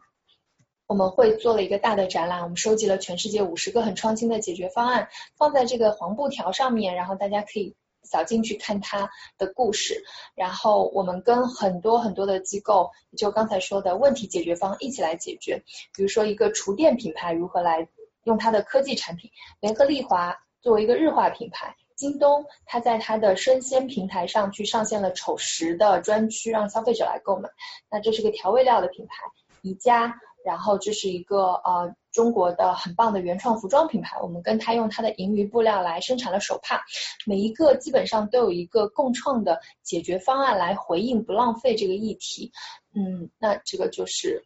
不浪费食物的现场，我们会看到的。那除了去珍惜食物本身，更要珍惜和你好好吃一顿饭的坐在你对面的这个人。所以我们让大家静默一分钟，然后我们去分享你盘子里吃不完的食物。所有五百二十个人进行了一个光盘，我们在线上邀请非常多的明星和很棒的这些青年的团体一起去对不浪费来做出回应，然后我们跟联合国和老板电器一起来成立一个食物创变的工作坊，长期来解决食物浪费的问题。所以整个的来说就是，嗯，我们非常就 B Corp 给我们的启发也是。呃，用一种更加融合而非竞争的方式来共同解决问题。那这个也是 Bottle Dream 下一步会致力于去做的 Business for Good，然后反过来怎么样 Good for Business 这样的一个探索。包括二零一八年平行宇宙的主题，我们就会定成 Business for Good。那也很希望呃企业或者说对这个议题有兴趣的小伙伴和我们一起来共创。对，今天我和阿蔡分享的时间 有点长，然后。嗯，我们想最后的一点时间，看大家有没有什么样的问题，然后我们可以来进行线上的回答。OK，有朋友在问怎么样加入团队？嗯，投简历。嗯，呃，是这样一起开工现在在广州，然后 b o l g i m 的总部在上海，呃，所以大家可以根据自己的兴趣爱好来，嗯。来投投简历，然后嗯，可以先去我们非常详细的信息，其实在公众账号都有。那 Bottle Dream 就直接关注 Bottle Dream 这个公众账号，然后一起开工就是关注一起开工社区。那在我们的底栏都会有很详细的联系方式，包括我们的公共邮箱，你也可以在后台留言。嗯。呃，北京我们现在还没有公司，但是我们有很多北京的共创方存在。嗯，然后这边自问这边，呃，沙龙这边有一个问题，嗯，Rebecca 的，嗯。就是我们看到在互联网行业，中国科技公司在很多方面都实现了弯道超车。嗯。请问在中国的特殊国情下，比如巨大的人口基数，商业创新与国外有什么不同吗？嗯，OK，就是其实是想听到一些案例，对吗？嗯。商业创新，嗯。我来，嗯，我想这位叫 Re- Rebecca，Hello，Hello，Hello，社会创新，对社会，创新啊，社会创新，OK OK。其实呃，我们我们现在其实都会去呃想和一些比较大的商业体来做共创，因为其实这样效率比较高。那比如说我们会看到，我先举一个我们合作过的吧，就比如说京东，京东它是呃它。怎么样来做？就是他做了一个很有趣的事情，前提是我们觉得呃商业体来做社会创新，它有一个很重要的 philosophy 在后面，就是说如何用它的核心能力来做创新，而不是说他赚了一笔钱，然后去捐一个可能跟他的核心行业无关的事情。那其实这个就相当于去没有用最精准的社会资源在做社会尝试。那比如说京东，京东它最强的是什么？它它它非常强，就是你提到的这个巨大的人口基数，京东的物流体系已经百分之百的覆盖了中国的每一个地方，这是这是一件真的还蛮恐怖的事情。那他做的一个社会创新叫做物爱相连平台，物爱相连就是说，嗯，它基于他的这个京东小哥以及他的恐怖的这个物流网络，它可以去号召所有的公众来捐东西，然后让京东小哥派发到他需要派发的人手上。比如说他前段时间做的一个很棒的尝试是，呃，捐玩具，他号召大家把自己喜欢的，但是可能没有经常在用的玩具送给，嗯，小朋友们，送给边远地区的小朋友们。很快就收了几十万件的玩具，他们之前还去收旧衣服。那同样的模式，如果放到比如说快速的调动呃药品，快速的调动一些社会资源和物品，然后经由他们的快递小哥原有的物流车去派发的话，就非常的恐怖。呃，所以这个是我们看到京东呢，腾讯也做了非常多的尝试，比如说他们用 QQ 还有微信去做宝贝回家，就是去寻人寻找丢失儿童。其实已经找回了，在不到五年的时间找回了七十多个孩子。对，嗯，然后再再包括其实呃，应该是可以顺便举一下信息无障碍这个例子的，对这个是一个科技公司特别好的一个典典型。不知道大家对信息无障碍理解有多少？就是我们现在有非常多的科技产品，无论各种各样的 App，无论社交的、打车的，还是叫外卖的，还是订机票的，有很多的 App。但我们其实有非常多的一个受众群体，他们是一群就是可能听障人士或者视视障人士，呃，他们如果你的 App、你的这个互联网产品里面并没有足够好的无障碍的啊、那个基础，就是你没有无障碍的设计的话，那无论是听障人士还是视障人士，他们是很难使用你们的产品跟服务的。那这个在国外很多公司其实很早就意识到这一点，包括如果大家有用 iPhone 的话，其实 iPhone 的无障碍就做得特别的好。呃，所以中国的科技公司在近两年才开始有在部分有在重视无障碍、信息无障碍这一块的呃设计啊、呃但是很少公司会把它变成一套标准，成为它所有产品的一个一个一个设计框架或者一个一个标准的一个框架。那近期呃，国内有一个无障碍协会，叫信息无障碍协会。其实我们跟信息无障碍协会正在联合国内很多，无论是一线、二线的，无论是大中小的这些科技公司，呃，去一起去参加到这个信息无障碍的这个啊、呃倡导这个运动中来，让公司从高层再到它的开发团队、产品经理都能够意识到啊、呃需要把信息无障碍加到它的产品的前期设计里面去啊、所以所以接下来应该是在十一月份是吗？十月十月十五号，十月十五号是一个什么？信息无障碍日。信息无障碍日就会推出一个比较大型的 campaign，连很多的科技公司、互联网公司一起去去做这样的事情。我觉得这个是这个也确实是互联网公司呃通过它自己的某种特殊性，因为它行业特殊性，来去反而让大众去去认识或去了解或去关注到某一个特殊群体群体的需要，去更加的去去在意他们，无论是生活或者说使用互联网产品的体验。嗯，对，嗯，那 Rebecca 的问题就回答到这里。你有什么问题还可以啊跟我们一起来沟通。嗯，然后有一位叫困困的朋友，对他有说美国这边 non-profit organization 有税收优惠，比如说个人捐款免税。嗯，中国其实有类似的，就是捐赠免税，这个都是有的。嗯，但是捐赠免税一般都有，然后也会提供这个捐赠发票啊，可以去抵税什么的。但是对于商业机构如何呃，如果来做这个，就比如说如果它定位成一个社会企业，或者说它是一个 B Corp，就更新了。基本上对于社会企业，国内还是没有明确的定义，还有就是这种税收的优惠政策的。嗯，那在这一块其实是没有的。那嗯，很多朋友会问说，哎，成为 B Corp 有到底在中国到底有什么样的好处？因为在美国，呃，在一些州，它好像已经得到了三十三个州的法律认可，是美国两党同时立法通过的，这个也挺牛的。那它在那些已经受到立法通过的州是有税收优惠的，那在中国是没有的。那对于那我会回答这些朋友说有什么样的好处呢？首先你会吸引到志同道合的人，其次你会吸引到志同道合的公司，再其次你其实自我成长最重要。然后而且我觉得它是一个充满未来感的一个自我定义和自我的嗯要求，所以嗯没有太多功利性的好处了，现阶段来说。但随着国内其实也有。如果一定要说功利性的话，有越来越多的 patient capital，就是影响力投资也也越来越多啊，从嗯基金会内部生出来的投资机构生出来都越来越多，那他们肯定会先去看啊这种呃社会价值导向型的企业，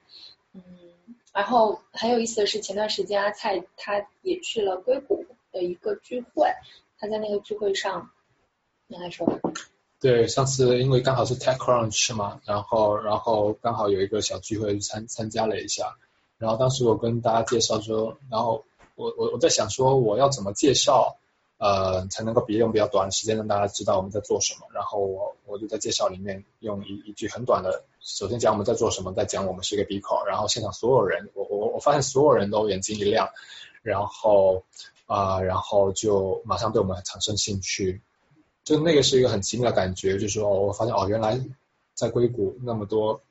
有那么多人其实会知道 B Corp 这件事情，而且他们对 B Corp 啊也有一定的怎么说呢认可吧。然后同时啊，你一下子就能够让大家知道你是怎么去在自己的商业世界里面给自己一个什么样子的位置的，大家会很很很清楚知道你想做点什么事情。嗯。啊，你是为什么要成立一个商业公司去做？啊，很有 social impact 的事情，那一下子明晰了自己，同时让大家会对你感兴趣的人，会一下子就会就会跑到你身边，跟你做更多的交流跟沟通，所以我觉得这个是一个很好的一个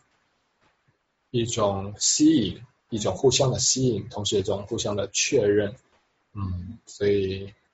，OK，嗯，好，那大家还有没有什么问题？看一下这边有没有。这边有个问题耶，就是一直播这边有个问题，我会念出来给大家。如何让让年轻人能够贡献自己的专业能力，参与社会创新，解决社会问题？嗯，好的，这个是比较大，来，专业能力。对，我觉得，我觉得其实其实这个问题是很精准的，因为因为其实，嗯，就是我觉得社会创新里面有个非常核心的。点就在于说，我们期待每个人用他最擅长的能力去切入社会问题，而不是用他，而不是他去适应这个社会上需要的东西。那其实这个背后就需要一个社会体系的建立的过程。对。然后呢，嗯，就像公司，就像刚刚说的京东，它也要用自己的。你这去说。社会创新。我打广告。要用自己的核心能力来做。这个创新是一样的，那怎么样做呢？我觉得最有效的一个方式是从自己开始做起，就是就是比如说呃，为什么那个阿才一开始分享的设计师，他能在能够在生活里发现很多的问题，然后用设计的方式去解决它。我相信他的第一步是留心，就是把你的心投入到你的身边，去发现有哪些需求，嗯。只要你有这个心的话，那个问题一定会被你吸引过来，你会发现它的，不管是它是一个从未被发现过的问题，还是说已经有组织在做这样的问题，但是没有很好的解决方案，也许你可以就是。加入到他们用你的 part time 的时间，这些都是可以的。好，那还有一个比较有效率的方式就是关注 Bottle Dream，因为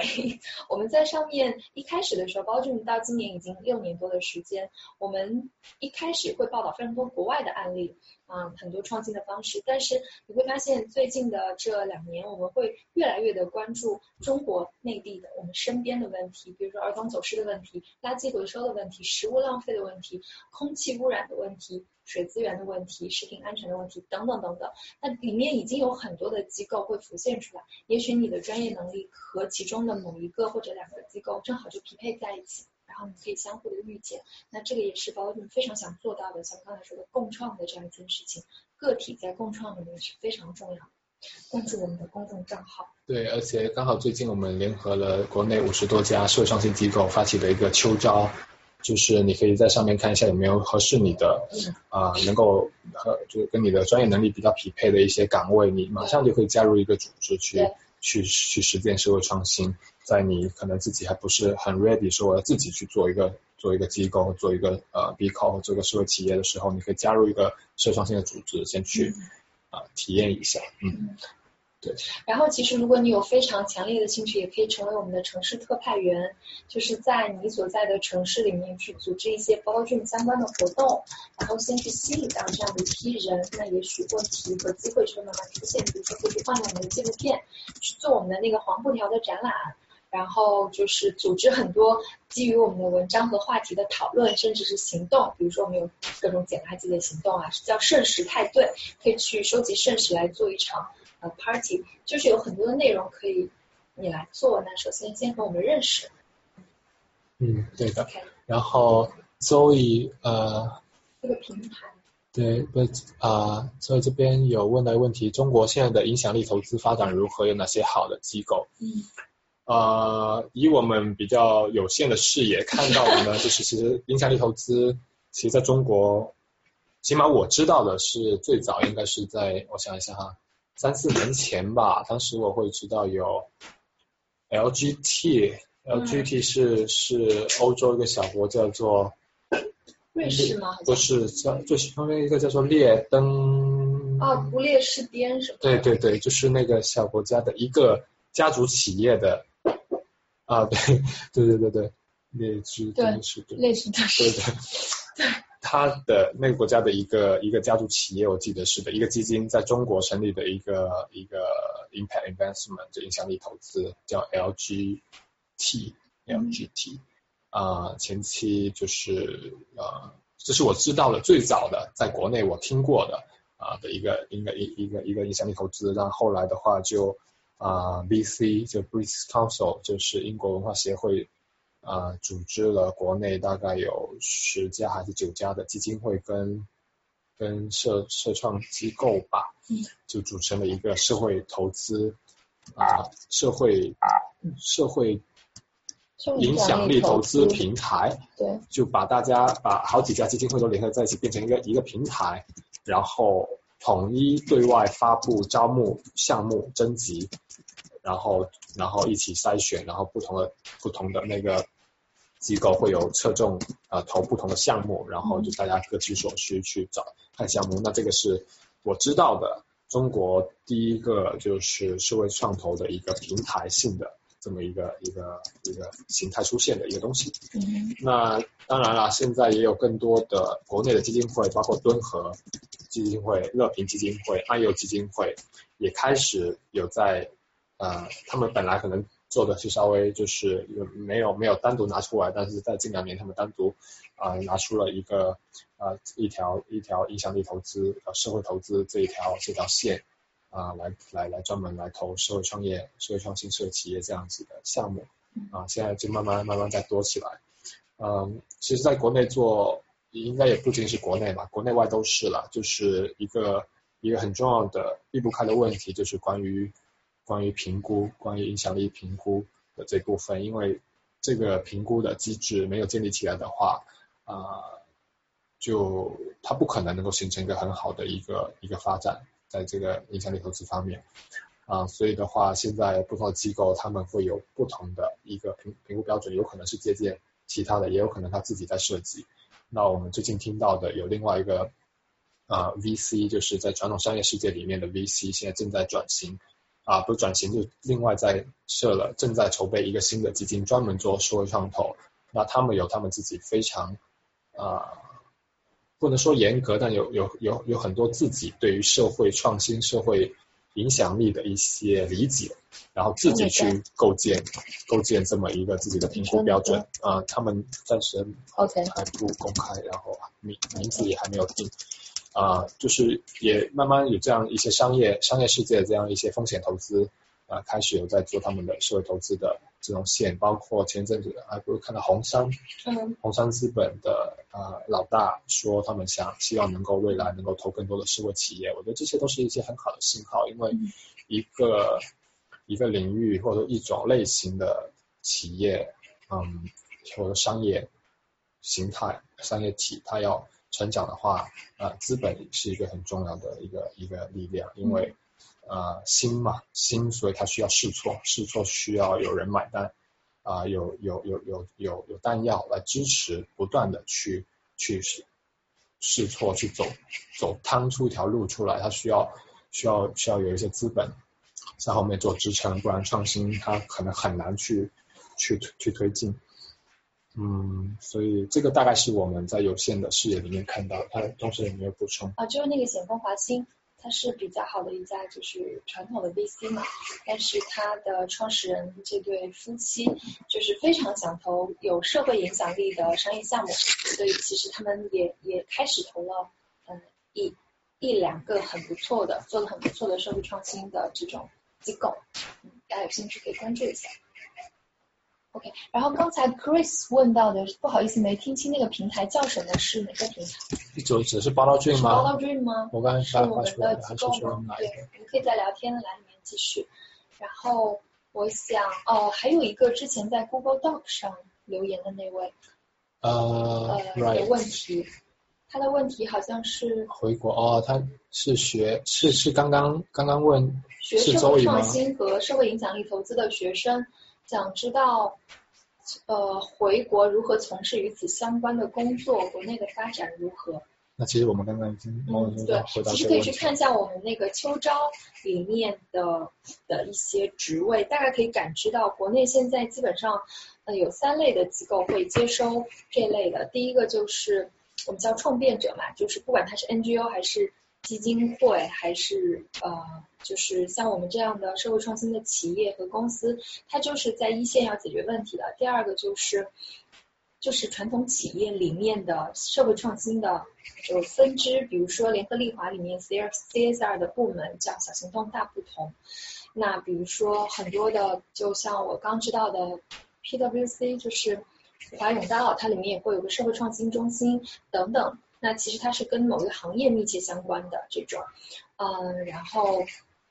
京东里的 CSR 的部门，那第三类就是专门做影响力投资的，就是刚才我们说到的这一系列的，嗯，如果你是就学这个影响力投资的话，那可能需要找非常对口的这个机构，因为它在国内确实没有很多，但是因为处在起步阶段，所以它的潜力也很大，嗯，大概是这样，嗯。好，看一下这边似乎是周易提的问题吗？OK，如果是的话，你也许可以跟我们联系一下，认识一下。嗯嗯。你在哪里学这个专业啊？是专门有这个，是某个大学专门有这样的，那我觉得还挺好的。我们可以私聊。对，我们可以私聊，可以可以啊，加我们。对，我们也可以加微信私聊一下。哦，在 NYU 可以，因为我们也很想，就是可以跟大家说了，就是我们也很想去 touch 到专门的国际上比较一线在研究、更深入的研究这这个领域的一些研究型的机构，然后我们提炼出来一些对于公众更有价值的信息，不用那么深，但是对公众也包括对企业，特别是中国的企业，他会知道放在一个国际性的大的坐标系里面，这个东西发展到哪个阶段了，那我也许可以做什么。然后我们做的中国体量够大嘛，做了反馈返回去再补充到这个整整体的研究里面去，所以其实是蛮想对上这件事情的。嗯，那那欢迎 Zoe 来跟我们联系一下。嗯，啊，这个这个跟刚刚的这边有一点点，有个有个问题有点像，就是就是关于各个学校、大学校园社会创新的普及，建立大学社团，以及说要去到其他城市建立分社团分部之类的。嗯，我们在前期的时候做了一些社会创新的普及类的内容，就是我们有做一个叫做。三分钟介绍什么是社会创新的一个一个 motion graphic 一个动画，然后我们做了一个三十天的一个词条，每天去认识一个词一个知识点，像这样的东西在互联网上去做传播，因为我们其实团队非常小，我们没办法说我们去去很多高校去建立，呃，其实我们有想过无数无数次想过我们我们能不能去发展线下的这种社团在高校里面，然后像 ISEC 像。像 Inventors 像对主创新阿赛克这样子，能够覆盖覆盖，先不想全球，就是全国的这些高校里面的是创新的社团，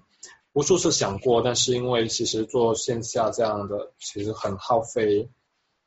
就很花精力，然后我们团队比较小，然后一直没有没有敢去做，因为它在后续运营方面其实是蛮啊蛮大的一个工作，或者说它需要一个比较好的一个一个设计。一个一个一个模式的设计吧，啊，我们希望我我们会可能会更理想的方式是跟很多已经现成的社呃学校社团或一些在校园啊耕耘比较久的这些组织进行某种合作。我们希望就是每一件事情不需要从头开始去做，希望能够跟这样的合作伙伴进行合作就可以了。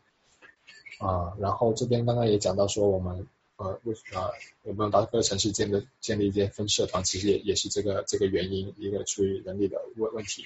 但是我们接下来我们啊确实有在思考推动一个啊新的一种一种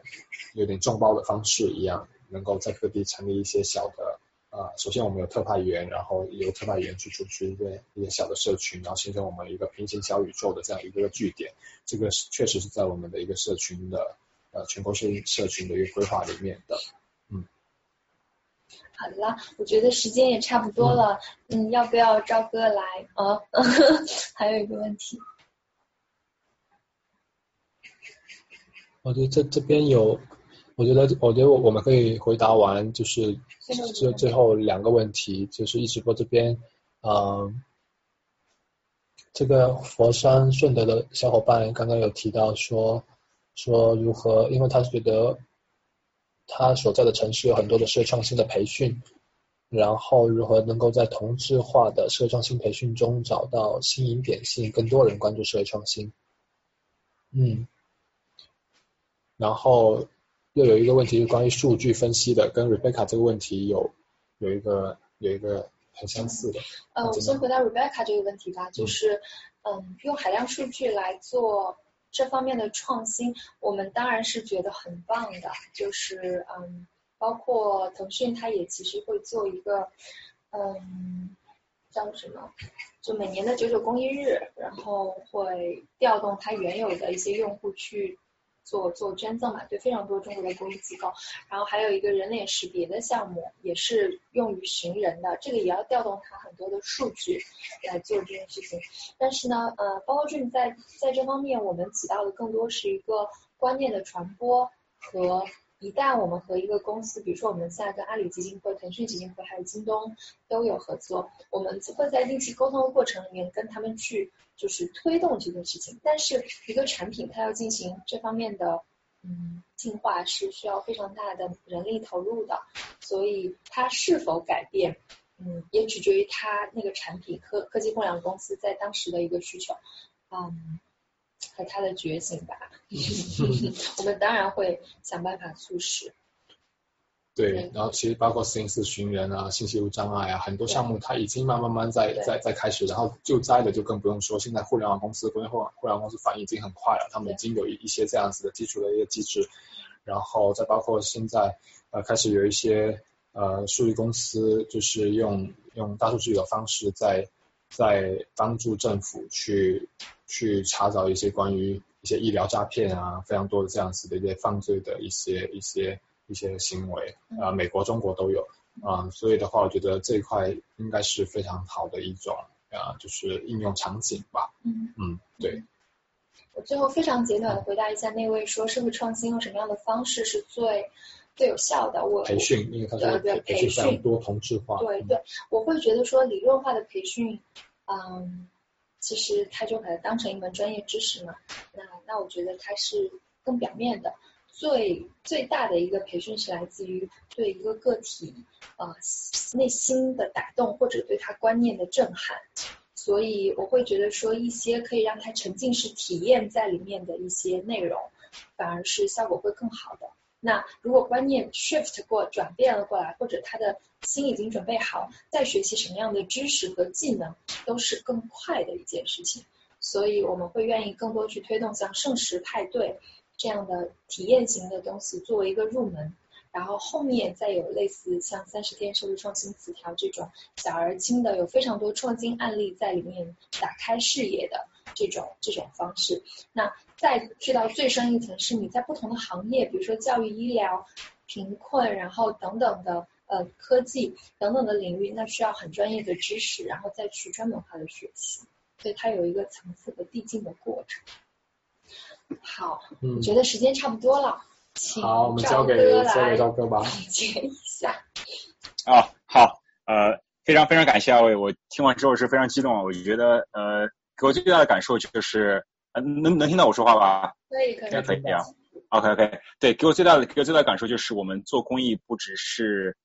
很大程度并不只是钱的问题，很多时候你的想法、你的你的思路，你怎么样把这个东西做的可持续，然后能够既获得商业上的盈利，又获得这个整个社会的这个这个这个好处，我觉得是非常呃是非常值得思考的。就不是说我们啊赚了钱了，有钱花出去就就是为社会为社会做贡献。其实我们作为一个呃怎么说，作为知识分子吧，我们更应该承担这种思维上的一种付出，而不仅仅是钱上的付出。所以我非常非常感谢二位能够给我们带给我们沙龙的听众这样一种理念吧。我觉得这个是呃就是理念大于知识嘛，其实这也是我们一直沙龙一直非常呃非常。呃，希望实现的一个，嗯，一个一个目的，对，所以所以非常非常感谢，我听完是是是非常激动的，然后我相信，呃，就是参加直播看直播的朋友们，包括以后看录像的朋友们，也一定也会有这样的感受吧，呃，那么最后就是感谢大家，呃，参与直播第一次，我觉得还是非常成功的，非常感谢两位，主要是讲的好，对，主要是有干货，有有有干货，讲讲的生动，然后 PPT 也做的非常非常精彩。我们所有的活动的讲义和录音和录像都会放都都会放到网站上供大家下载。然后如果大家有感兴趣的话题，也欢迎向我们推荐。对，然后让我们这个沙龙也做成一个众筹式的这样一种，就像就像这个一起开工社区一样的一个众筹式的这样一种行为吧。呃，能够建立这样一个良好的社区。对，最后还是呃非常感谢阿菜和钟声二位，呃，希望能够早日在真能够真人和二位见面吧。好呀，好呀，好呀！感谢纽约文化沙龙，感感谢赵哥，感感谢你们团队对乔伊的搭线，然后特别感谢今天就是听我们分享的